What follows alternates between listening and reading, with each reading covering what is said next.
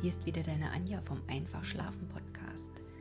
Ich habe mich ja, wie gesagt, ein bisschen mit dem Werther jetzt mehr befasst und interessant ist ja, wie viel Kritik Goethe dafür ja tatsächlich auch einstecken musste. Also sehr viele Selbstmorde hat es ja gegeben und es ist nach wie vor nicht so richtig klar, ob diese ganzen Selbstmorde passiert sind, weil die alle den Werther gelesen haben oder weil die Leute insgesamt als ein Mittel der Wahl gesehen haben, aber insgesamt war Suizid halt schon recht attraktiv in dieser Zeit. Ähm, die überwiegende Zahl der Leser, das waren ganz begeisterte Anhänger und die Jugendlichen, die haben den Werther zu einer richtigen Kultfigur werden lassen. Die sind eben auch mit diesem blauen Frack, mit diesen Messingknöpfen, einer gelben Weste, den passenden Stiefeln und dem Filzhut durch die Gegend gezogen und man hat sogar von einer Werther-Mode gesprochen. Es gab eine Werther-Tasse und ein Erode Werther. Und ganz viele Szenen aus Werthers Leiden schmückten zum Beispiel Tee- und Kaffeekannen, Keksschalen und Teedosen. Ja, also Anhänger fand der Roman natürlich bei all denen, die gedacht haben, die sind ein kleiner Werther und die haben eben in diesen Zeilen viel Trost und Verständnis gefunden und gesucht.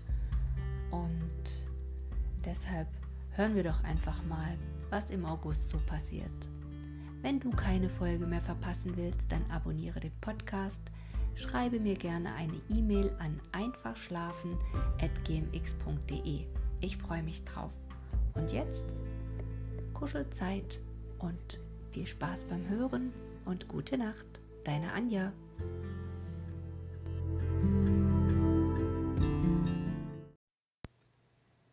Am 8. August. Ich bitte dich, lieber Wilhelm, es war gewiss nicht auf dich geredet, wenn ich die Menschen unerträglich schalt, die von uns Ergebung in unvermeidliche Schicksale fordern.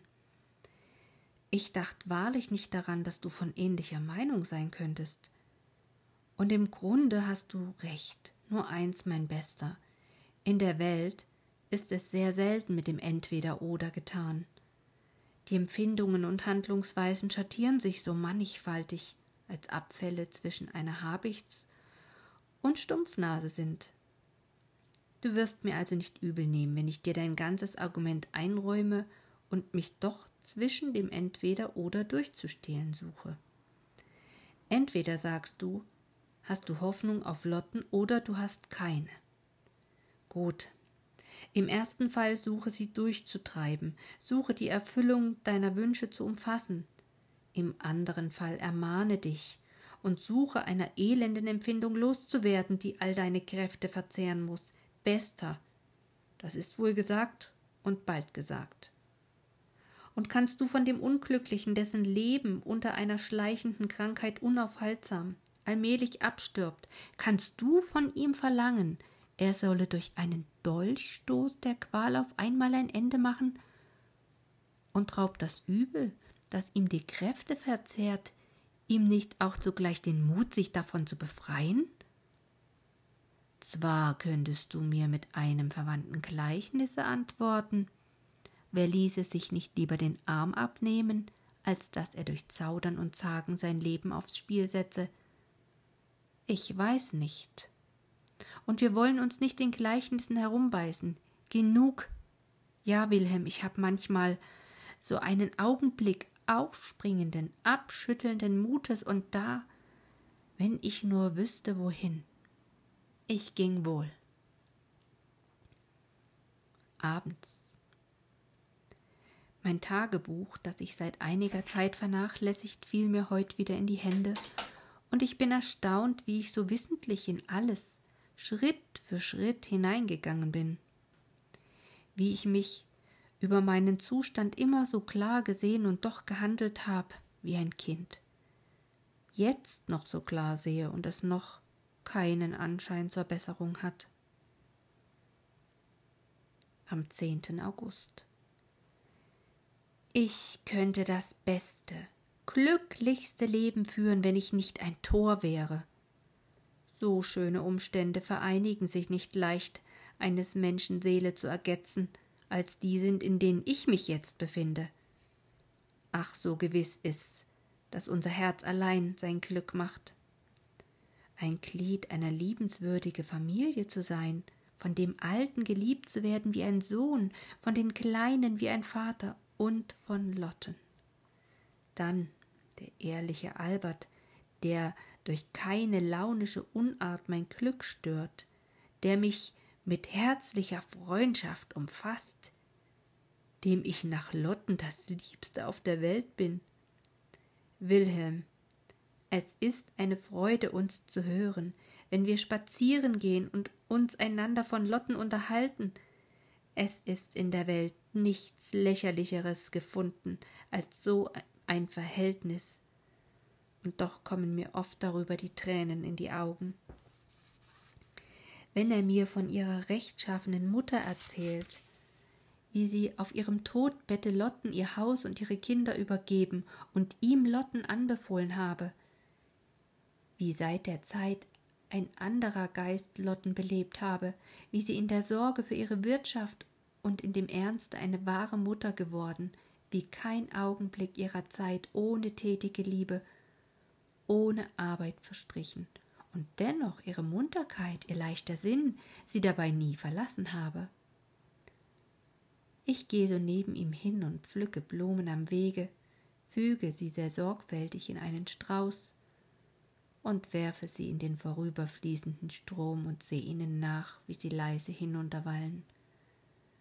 Ich weiß nicht, ob ich dir geschrieben habe, dass Albert hierbleiben und ein Amt mit einem artigen Auskommen am Hof erhalten wird, wo er sehr beliebt ist. In Ordnung und Emsigkeit in Geschäften habe ich wenig seinesgleichen gesehen. Am 12. August. Gewiss, Albert ist der beste Mensch unter dem Himmel. Ich habe gestern eine wunderbare Szene mit ihm gehabt.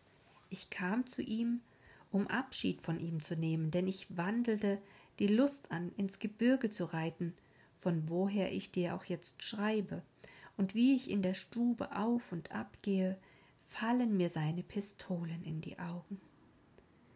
Borge mir die Pistolen, sagte ich, zu meiner Reisen.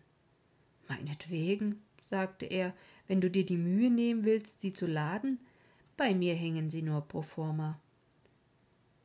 Ich nahm eine herunter und er fuhr fort. Seit mir meine Vorsicht einen so unartigen Streich gespielt hat, mag ich mit dem Zeug nichts mehr zu tun haben. Ich war neugierig, die Geschichte zu wissen. Ich hielt mich, erzählte er, wohl ein Vierteljahr auf dem Land bei einem Freunde auf hatte ein paar Tezerolen ungeladen und schlief ruhig. Einmal an einem regenlichten Nachmittage, da ich müßig sitze, weiß ich nicht, wie mir einfällt. Wir könnten überfallen werden, wir könnten die Tezerolen nötig haben und könnten, du weißt ja, wie das ist. Ich gab sie dem Bedienten, sie zu putzen und zu laden, und der dallt mit den Mädchen, will sie erschrecken und Gott weiß wie. Das Gewehr geht los, da der Ladstock noch drin steckt, und schießt den Ladstock einem Mädchen zur Maus herein an der rechten Hand und zerschlägt ihr den Daumen. Da hatt ich das Lamentieren und die Kur zu bezahlen obendrein. Und seit der Zeit lass ich das Gewehr ungeladen. Lieber Schatz, was ist Vorsicht? Die Gefahr lässt sich nicht auslernen. Zwar, nun, weißt du, dass ich den Menschen sehr lieb habe, bis auf seine zwar. Denn versteht sich's nicht von selbst, dass jeder allgemeine Satz Ausnahmen leidet? Aber so rechtfertigt ist der Mensch, wenn er glaubt, etwas Übereiltes, Allgemeines, Halbwahres gesagt zu haben. So hört er dir nicht auf zu limitieren, zu modifizieren und ab und zuzutun, bis zuletzt gar nichts mehr an der Sache ist und bei diesem Anlass kam er sehr tief in Text.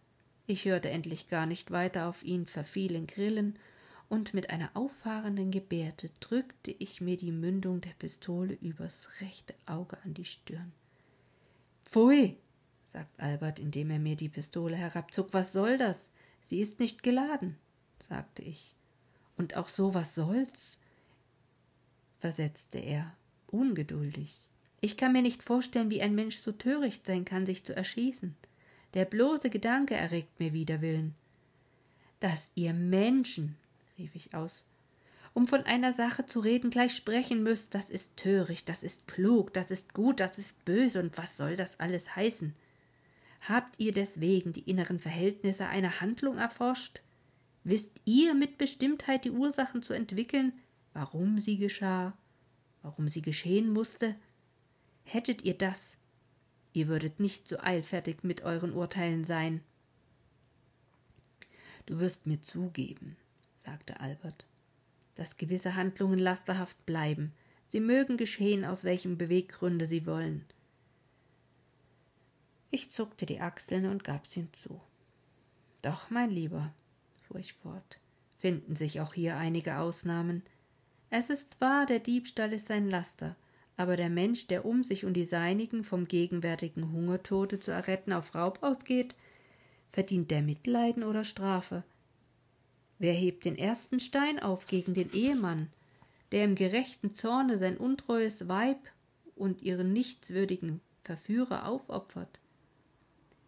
gegen das Mädchen, das in einer wonnevollen Stunde sich in den unaufhaltsamen Freuden der Liebe verliert? Unsere Gesetze selbst, diese kaltblütigen Pedanten lassen sich rühren und halten ihre Strafe zurück. Das ist ganz was anderes, versetzte Albert, weil ein Mensch, den seine Leidenschaften hinreißen, alle Besinnungskraft verliert und als ein Trunkener, als ein Wahnsinniger angesehen wird. Ach, ihr vernünftigen Leute, rief ich lächelnd aus. Leidenschaft, Trunkenheit, Wahnsinn. Ihr steht so gelassen, so ohne Teilnehmung da, ihr sittlichen Menschen, scheltet den Trinker, verabscheut den Unsinnigen, geht vorbei wie der Priester und dankt Gott wie der Pharisäer, dass er euch nicht gemacht hat wie einen von diesen. Ich bin mehr als einmal trunken gewesen, meine Leidenschaften waren nie weit vom Wahnsinn, und beides reut mich nicht, denn ich habe in meinem Maße begreifen lernen, wie man alle außerordentlichen Menschen, die etwas Großes, etwas unmöglich Scheinendes wirkten, von jeher wie Trunkene und Wahnsinnige ausschreien musste. Aber auch im gemeinen Leben ist's unerträglich. Fast einem jeden, der Hallweg einer freien, edlen, unerwarteten Tat nachrufen zu hören. Der Mensch ist trunken, der ist närrisch. Schämt euch, ihr Nüchteren, schämt euch, ihr Weisen. Ach, das sind nun wieder von deinen Grillen, sagte Albert. Du überspannst alles und hast wenigstens hier gewiss Recht, Unrecht, dass du den Selbstmord, wovon jetzt die Rede ist, mit großer Handlung vergleichst, da man es doch für nichts anderes als eine Schwäche halten kann denn freilich ist es leichter zu sterben, als ein qualvolles Leben standhaft zu ertragen. Ich war im Begriff abzubrechen, denn kein Argument bringt mich so aus der Fassung, als wenn einer mit einem unbedeutenden Gemeinspruche angezogen kommt, wenn ich aus ganzem Herzen rede. Doch fasste ich mich, weil ich's schon oft gehört und mich öfter darüber geärgert hatte, und versetzte ihm die der Leibhaftigkeit. Du nennst das Schwäche? Ich bitte dich, lass dich vom Anscheine nicht verführen. Ein Volk, das du unter dem unerträglichen Joch eines Tyrannen seufzt, darfst du das schwach heißen, wenn es endlich aufgärt und seine Ketten zerreißt? Ein Mensch, der über dem Schrecken das Feuer sein Haus ergriffen hat, alle Kräfte gespannt fühlt und mit Leichtigkeit Lasten verträgt, die er bei ruhigem Besinne kaum bewegen kann? Einer, der in der Wut der Beleidigung es mit Sechsen aufnimmt und sie überwältigt, sind die schwach zu nennen? Und mein Guter, wenn Anstrengung Stärke ist, warum soll die Überspannung das Gegenteil sein? Albert sah mich an und sagte Nimm's mir nicht übel. Die Beispiele, die du da gibst, scheinen nicht, gar nicht zu gehören. Es mag sein, sagte ich. Man hat mir schon öfters vorgeworfen, dass meine Kombinationsart manchmal an Ratutage grenze. Lass uns denn sehen, ob wir uns auf eine andere Weise vorstellen können, wie dem Menschen zumute sein mag, der sich entschließt, die sonst angenehme Bürde des Lebens abzuwerfen. Denn nur insofern wir mitempfinden, haben wir Ehre, von einer Sache zu reden. Die menschliche Natur, fuhr ich fort, hat ihre Grenzen. Sie kann Freude, Leid, Schmerzen bis auf einen gewissen Grad ertragen und geht zugrunde, sobald der überstiegen ist. Hier ist also nicht die Frage, ob einer schwach oder stark ist, sondern ob er das Maß seines Leidens ausdauern kann. Es mag nun moralisch oder körperlich sein. Und ich finde es ebenso wunderbar zu sagen, der Mensch ist feige, der sich das Leben nimmt, als es ungehörig wäre, den einen Feigen zu nennen, der an einem bösartigen Fieber stirbt. Paradox, sehr paradox, rief Albert aus. Nicht so sehr, als du denkst, versetze ich. Du gibst mir zu, wir nennen das eine Krankheit zum Tode, wodurch die Natur so angegriffen wird, dass teils ihre Kräfte verzehrt, teils so außer Wirkung gesetzt werden, dass sie sich nicht wieder aufzuhelfen, durch keine glückliche Revolution den gewöhnlichen Umlauf des Lebens wiederherzustellen fähig ist. Nun, mein Lieber, lass uns das auf den Geist anwenden. Sieh den Menschen an in seiner Eingeschränktheit, wie Eindrücke auf ihn wirken, Ideen sich bei ihm festsetzen bis endlich eine wachsende Leidenschaft ihn aller ruhigen Sinneskraft beraubt und ihn zugrunde richtet. Vergebens, dass der gelassene, vernünftige Mensch den Zustand des Unglücklichen übersieht. Vergebens, dass er ihm zuredet, ebenso wie ein Gesunder, der am Bett des Kranken steht, ihm von seinen Kräften nicht das geringste einflößen kann. Alberton war das zu allgemein gesprochen. Ich erinnerte ihn an ein Mädchen, das man vor einiger Zeit im Wasser tot gefunden und wiederholte ihm ihre Geschichte. Ein gutes Geschöpf, das in dem engen Kreise häuslicher Beschäftigungen, wöchentlicher, bestimmter Arbeit herangewachsen war, das weiter keine Aussicht von Vergnügen kannte, als etwa sonntags in einem nach und nach zusammengeschafften Putz mit ihresgleichen um die Stadt spazieren zu gehen vielleicht alle hohen Feste einmal zu tanzen und übrigens mit aller Lebhaftigkeit des herzlichsten Anteils manche Stunde über den Anlass eines Gezänks, einer üblen Nachrede mit einer Nachbarin zu verplaudern. Deren feurige Natur fühlt nun endlich innigere Bedürfnisse, die durch die Schmeicheleien der Männer vermehrt werden. Ihre vorherigen Freuden werden ihr nach und nach unschmackhaft, bis sie endlich einen Menschen antrifft, zu dem ein unbekanntes Gefühl sie unwiderstehlich hinreißt, auf den sie nun alle ihre Hoffnungen wirft, die Welt rings um sich vergisst, nichts hört, nichts sieht, nichts fühlt als ihn, den einzigen, sich nur sehnt nach ihm, dem einzigen, durch die leeren Vergnügungen einer unbeständigen Eitelkeit nicht verdorben, zieht ihr Verlangen gerade nach dem Zweck, Sie will die seinige werden. Sie will in ewiger Verbindung all das Glück antreffen, das ihr mangelt, die Vereinigung aller Freuden genießen, nach denen sie sich sehnte. Wiederholtes Versprechen, das ihr die Gewissheit aller Hoffnungen versiegelt, kühne Liebkosungen, die ihre Begierden vermehren, umfangen ganz ihre Seele. Sie schwebt in dem dumpfen Bewusstsein, in einem Vorgefühl aller Freuden, Sie ist bis auf den höchsten Grad gespannt. Sie streckt endlich ihre Arme aus, all ihre Wünsche zu umfassen, und ihr Geliebter verlässt sie. Erstarrt. Ohne Sinn steht sie vor einem Abgrunde.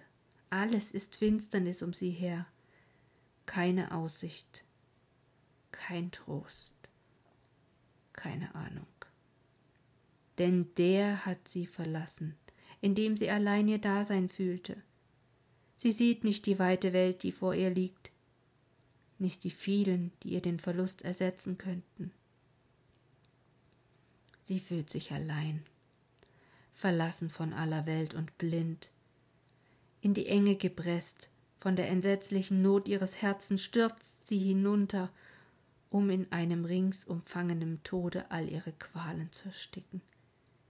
Sieh, Albert, das ist die Geschichte so manches Menschen, und sag, ist das nicht der Fall der Krankheit? Die Natur findet keinen Ausweg aus dem Labyrinthe der verworrenen und widersprechenden Kräfte, und der Mensch muss sterben. Wehe dem, der zusehen und sagen könnte, die Törin hätte sie gewartet, hätte sie die Zeit wirken lassen, die Verzweiflung würde sich schon gelegt, es würde sich schon ein anderer sie zu trösten vorgefunden haben. Das ist eben, als wenn einer sage, der Tor stirbt am Fieber, hätte er gewartet, bis seine Kräfte sich erholt, seine Säfte sich verbessert, der Tumult seines Blutes sich gelegt hätten, alles wäre gut gegangen, und er lebte bis auf den heutigen Tag. Albert, dem die Vergleichung noch nicht anschaulich war, wandte noch einiges ein, und unter anderem, ich hätte nur von einem einfältigen Mädchen gesprochen. Wie aber ein Mensch von Verstande, der sich nicht so eingeschränkt sei, der mehr Verhältnisse übersehe, zu entschuldigen sein möchte, könnte er nicht begreifen. Mein Freund, rief ich aus, der Mensch ist Mensch, und ein bisschen Verstand, das einer haben mag, kommt wenig oder nicht in Anschlag, wenn Leidenschaft wütet und die Grenzen der Menschheit einen drängen, vielmehr ein andermal davon, sagte ich und griff nach meinem Hute. Oh, mir war das Herz so voll. Und wir gingen auseinander, ohne einander verstanden zu haben. Wie denn auf dieser Welt keiner leicht den anderen versteht. Es ist doch gewiss, dass in der Welt den Menschen nichts notwendig macht als die Liebe. Am 15. August.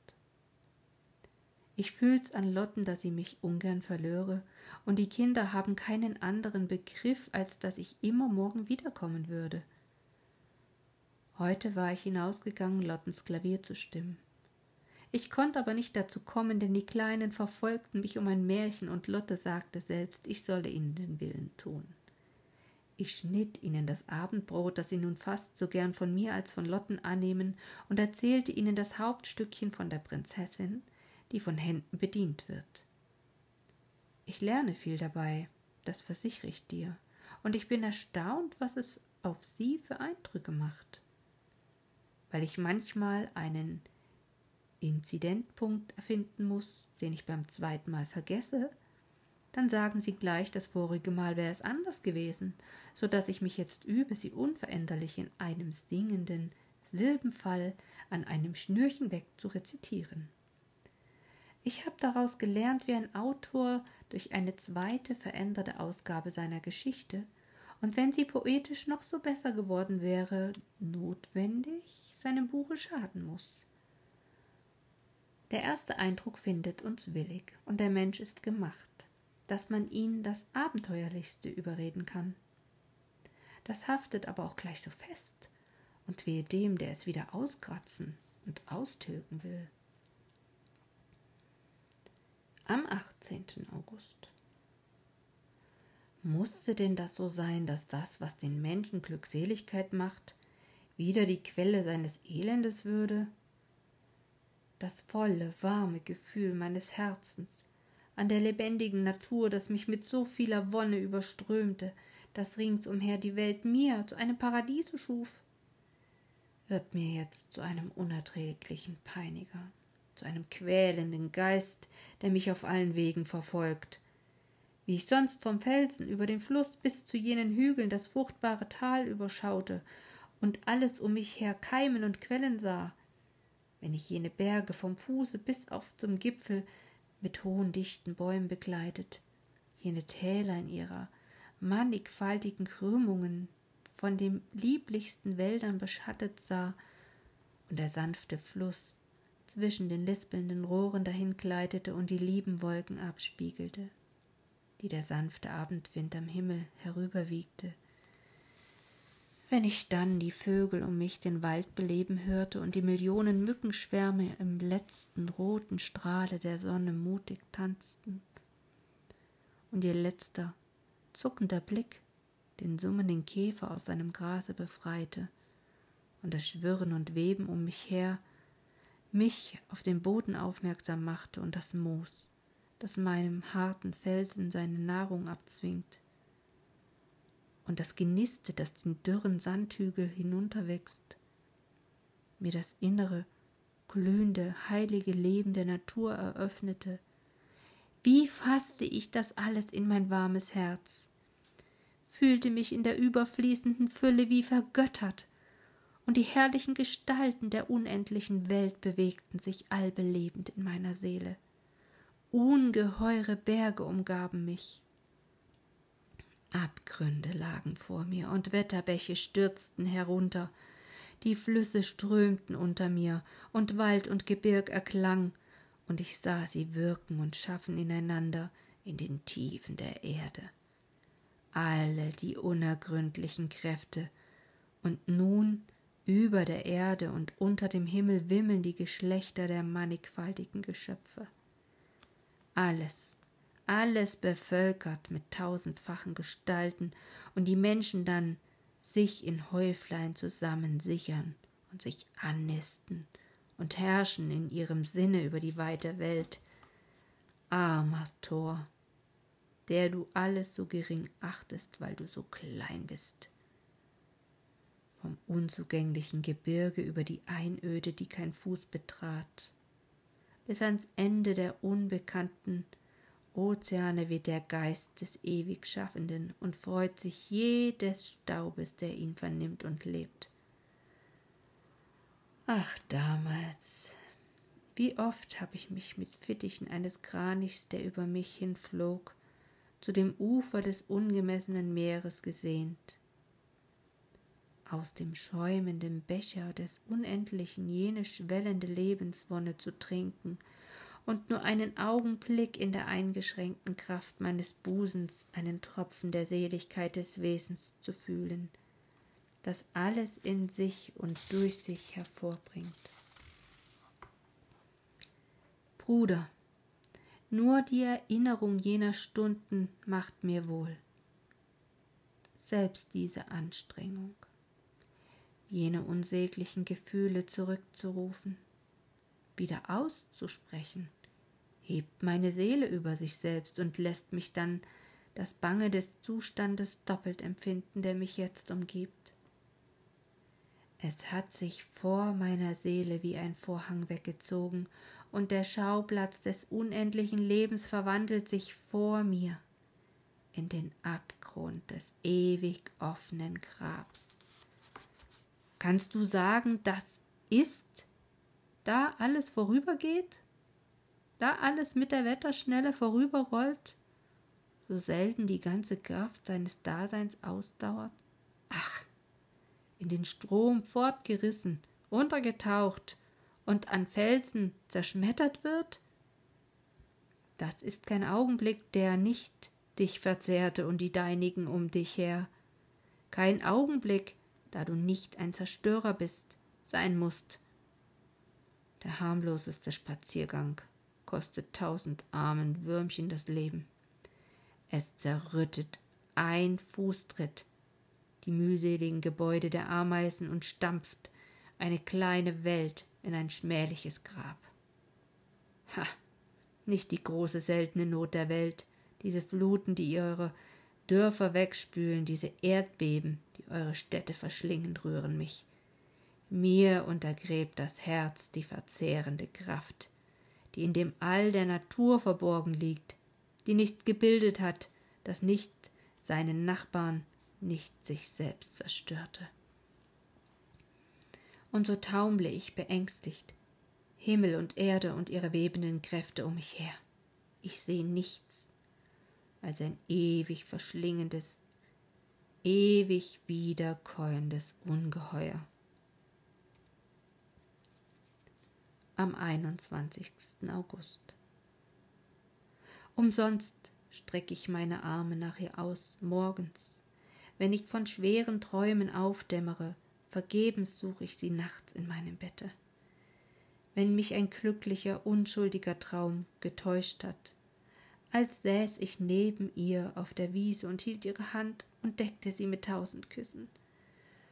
Ach, wenn ich dann noch halb im Schlaf taumel nach ihr tappe und darüber mich ermuntere. Ein Strom von Tränen bricht aus meinem gepressten Herzen und ich wein trostlos einer finsteren Zukunft entgegen. Es ist ein Unglück, Wilhelm. Meine tätigen Kräfte sind zu einer unruhigen Lässigkeit verstimmt. Ich kann nicht müßig sein und kann doch nichts tun. 22. August. Ich habe keine Vorstellungskraft, kein Gefühl an der Natur und die Bücher ekeln mich an. Wenn wir uns selbst fehlen, fehlt uns doch alles. Ich schwör dir, manchmal wünschte ich ein Tagelöhner zu sein, nur um des Morgens beim Aufwachen eine Aussicht auf den künftigen Tag, einen Drang, eine Hoffnung zu haben. Oft beneide ich Alberten, den ich über die Ohren in Akten begraben sehe, und bild mir ein, mir wäre wohl, wenn ich an seiner Stelle wäre. Schon etliche Mal ist mir's so aufgefahren. Ich wollte dir schreiben und dem Minister um die Stelle bei der Gesandtschaft anzuhalten, die du, wie du versicherst, mir nicht versagt werden würde. Ich glaube es selbst. Der Minister liebt mich seit langer Zeit, hatte lange mir angelegen, ich sollte mir irgendeinem Geschäfte widmen und eine Stunde ist mir's auch wohl drum zu tun. Hernach, wenn ich wieder dran denke und mir die Fabel vom Pferde einfällt, das seiner Freiheit ungeduldig sich Sattel und Zeug auflegen lässt und zu Schanden geritten wird. Ich weiß nicht, was ich soll. Und mein Lieber, ist nicht vielleicht das Sehnen in mir nach Veränderung des Zustands eine unbehagliche Ungeduld, die mich überall hin verfolgen wird? am 28. August. Es ist wahr. Wenn meine Krankheit zu heilen wäre, so würden diese Menschen es tun. Heute ist mein Geburtstag und in aller Frühe empfange ich ein Päckchen von Alberten. Mir fällt beim Eröffnen sogleich eine der blassroten Schleifen in die Augen, die Lotte vorhatte, als ich sie kennenlernte, und um die ich sie seither etliche Male gebeten hatte. Es waren zwei Bündelchen in Dudos dabei. Der kleine weststeinische Humor, Homer, eine Ausgabe, nach der ich so oft verlangt, um mich auf dem Spaziergange mit dem Ernestischen nicht zu schleppen.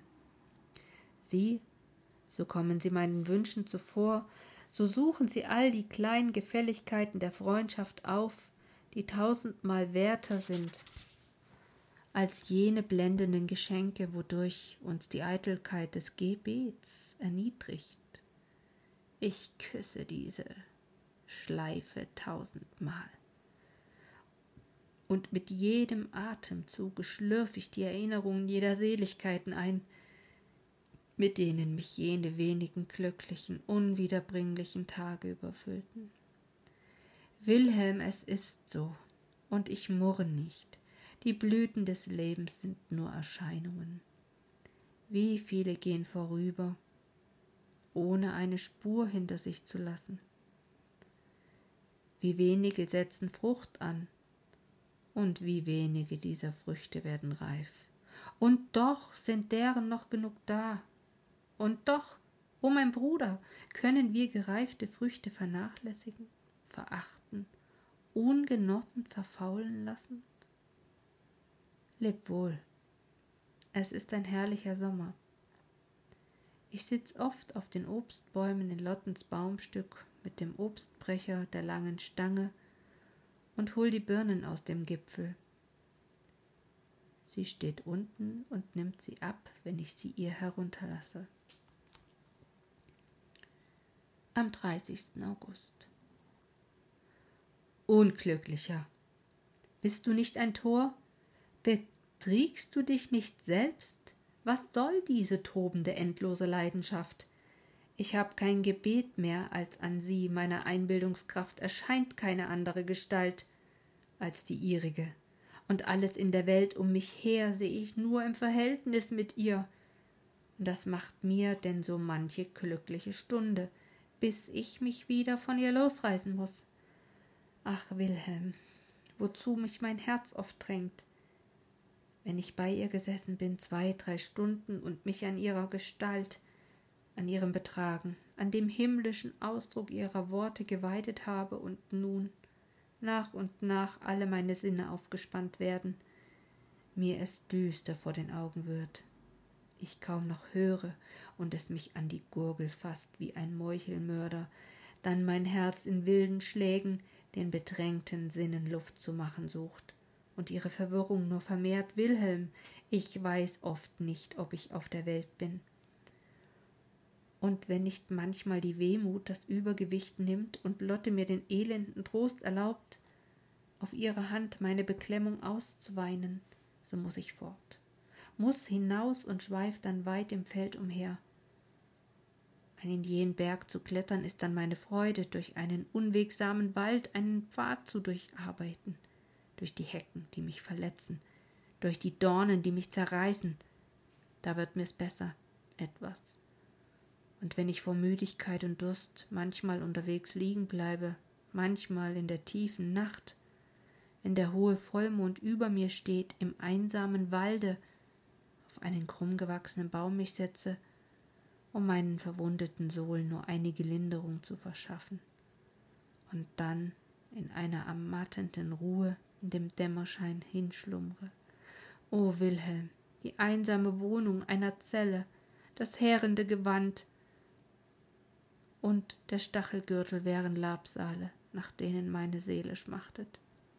Adieu. Ich seh dieses Elendes kein Ende als das Grab. September. Ich muss fort. Ich dank dir, Wilhelm, dass du meinen wankenden Entschluss bestimmt hast. Schon vierzehn Tage gehe ich mit dem Gedanken, um sie zu verlassen. Ich muss fort. Sie ist wieder in der Stadt bei einer Freundin und Albert. Und ich, ich muss fort. Am zehnten September. Das war eine Nacht, Wilhelm. Nun überstehe ich alles. Ich werd sie nicht wiedersehen. Oh, dass ich nicht an deinen Hals fliegen, dir mit tausend Tränen und Entzückungen ausdrücken kann, mein Bester, die Empfindungen, die mein Herz bestürmen. Hier sitze ich und schnappe nach Luft, suche mich zu beruhigen. Erwarte den Morgen und mit Sonnenaufgang sind die Pferde bestellt. Ach, sie schläft ruhig und denkt nicht, dass sie mich nie wiedersehen wird.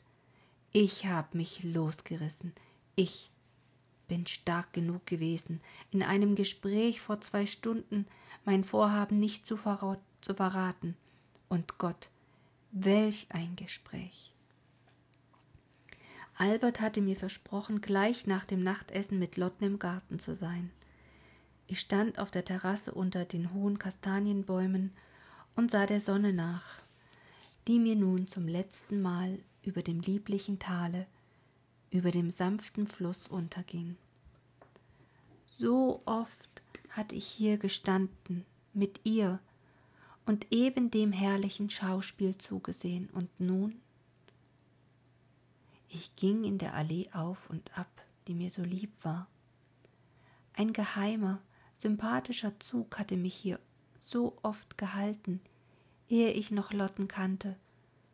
Und wie freuten wir uns, als wir am Anfang unserer Bekanntschaft die wechselseitige Neigung zu diesen Plätzchen entdeckten, das wahrhaftig eins von den romantischsten ist, die ich von der Kunst hervorgebracht gesehen habe.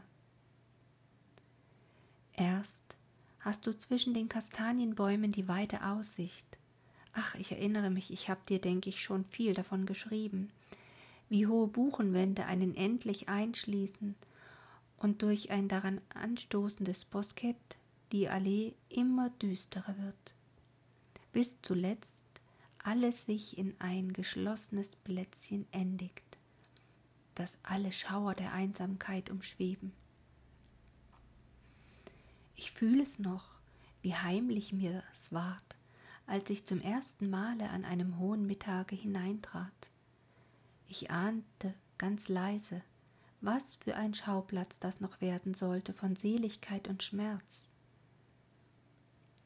Ich hatte mich in etwa eine halbe Stunde in den schmachtenden, süßen Gedanken des Abscheidens, des Wiedersehens geweidet, als ich sie die Terrasse heraufsteigen hörte. Ich lief ihnen entgegen, mit einem Schauer fasste ich ihre Hand und küsste sie. Wir waren eben heraufgetreten, als der Mond hinter dem buschigen Hügel aufging. Wir redeten mancherlei und kamen unvermerkt dem düsteren Kabinette näher. Lotte trat hinein und setzte sich. Albert neben sie sich auch. Doch meine Unruhe ließ mich nicht lange sitzen. Ich stand auf, trat vor sie, ging auf und ab, setzte mich wieder. Es war ein ängstlicher Zustand. Sie machte uns aufmerksam auf die schöne Wirkung des Mondlichtes, das am Ende der Buchenwände die ganze Terrasse vor uns erleuchtete. Ein herrlicher Anblick, der um so viel frappanter war, weil uns rings eine tiefe Dämmerung einschloss. Wir waren still, und sie fing nach einer Weile an. Niemals gehe ich im Mondlichte spazieren, niemals, dass mir nicht der Gedanke an meine Verstorbenen begegnete, dass nicht das Gefühl von Tod, von Zukunft über mich käme. Wir werden sein, fuhr sie mit der Stimme des herrlichsten Gefühls fort. Aber Werther, sollen wir uns wiederfinden, wiedererkennen? Was ahnen Sie? Was sagen Sie? Lotte, sagte ich, indem ich ihr die Hand reichte und mir die Augen voll Tränen wurden.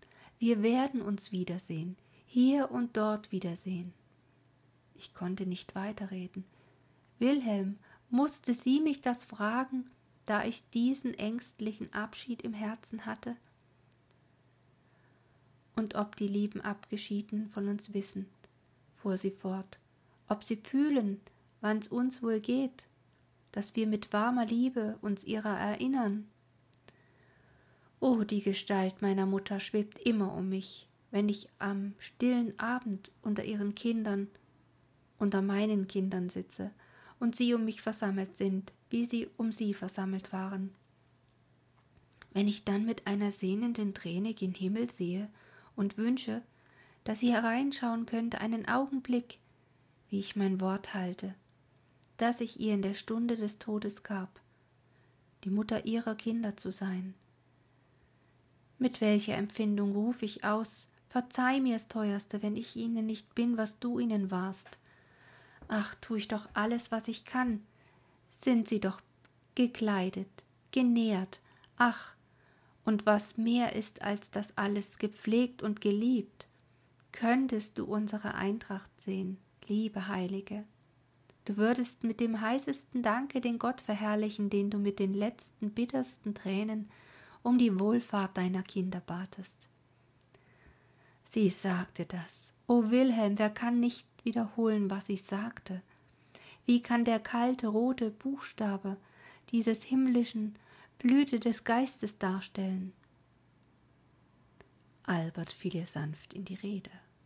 Es greift sie zu stark an, liebe Lotte, ich weiß. Ihre Seele hängt sehr nach diesen Ideen, aber ich bitt Sie. O Albert, sagte sie, ich weiß, du vergissest nicht die Abende, da wir zusammensaßen, an dem kleinen runden Tischchen, wenn der Papa verreist war und wir die Kleinen schlafen geschickt hatten. Du hattest oft ein gutes Buch und kamst so selten dazu, etwas zu lesen. War der Umgang dieser herrlichen Seele nicht mehr als alles?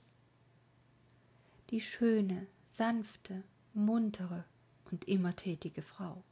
Gott kennt meine Tränen, mit denen ich mich oft in meinem Bette vor ihn hinwarf, er möchte mich ihr gleich machen.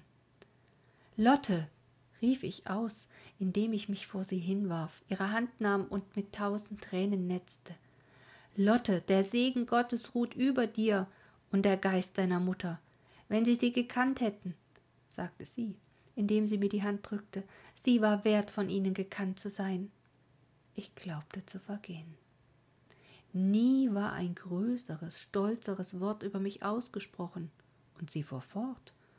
Und diese Frau musste in der Blüte ihrer Jahre dahin, da ihr jüngster Sohn nicht sechs Monate alt war.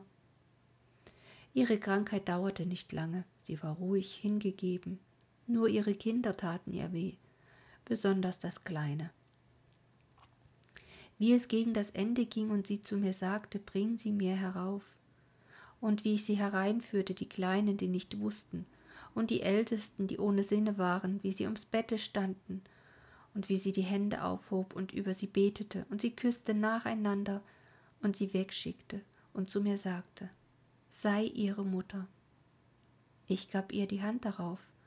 Du versprichst viel, meine Tochter, das Herz einer Mutter und das Aug einer Mutter. Ich habe oft an deinen dankbaren Tränen gesehen, dass du fühlst, was das sei. Hab es für deine Geschwister und für deinen Vater die Treue und den Gehorsam einer Frau. Du wirst ihn trösten. Sie fragte nach ihm. Er war ausgegangen, um uns den unerträglichen Kummer zu verbergen den er fühlte. Der Mann war ganz zerrissen. Albert, du warst im Zimmer. Sie hörte jemand gehen und fragte und forderte dich zu sich. Und wie sie dich ansah und mich mit dem getrösteten, ruhigen Blick, dass wir glücklich sein, zusammen glücklich sein würden. Albert fiel ihr um den Hals und küsste sie und rief Wir sind es, wir werden es sein, der ruhige Albert war ganz aus der Fassung, und ich wusste nichts von mir selber. Werther, fing sie an, und diese Frau sollte dahin sein. Gott, wenn ich manchmal denke, wie man das Liebste seines Lebens wegtragen lässt und niemand als die Kinder das so scharf fühlt, die sich noch lange beklagten, die schwarzen Männer hätten die Mama weggetragen. Sie stand auf und ich ward erweckt und erschüttert, blieb sitzen und hielt ihre Hand. Wir wollen fort, sagt sie, es wird Zeit. Sie wollte ihre Hand zurückziehen und ich hielt sie fester. Wir werden uns wiedersehen, rief ich. Wir werden uns finden, unter allen Gestalten werden wir uns erkennen. Ich geh, fuhr ich fort. Ich geh willig, und doch, wenn ich sagen sollte, auf ewig, ich würd es nicht aushalten. Leb wohl, Lotte, leb wohl, Albert, wir sehen uns wieder. Morgen, denk ich, versetzte sie scherzend. Ich fühlte das Morgen.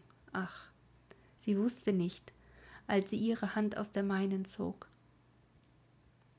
Sie ging in die Allee hinaus, ich stand, sah ihnen nach im Mondscheine und warf mich an die Erde und weinte mich aus und sprang auf und lief die Terrasse hervor und sah noch dort unten im Schatten der hohen Lindenbäume ihr weißes Kleid nach der Gartentür schimmern. Ich streckte meine Arme aus und es verschwand.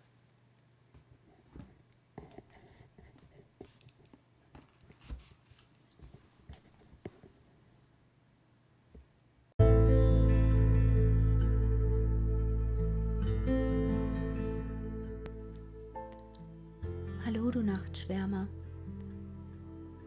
Und jetzt ist auch schon das erste Buch aus dem Leben und Leiden des jungen Werther gelesen.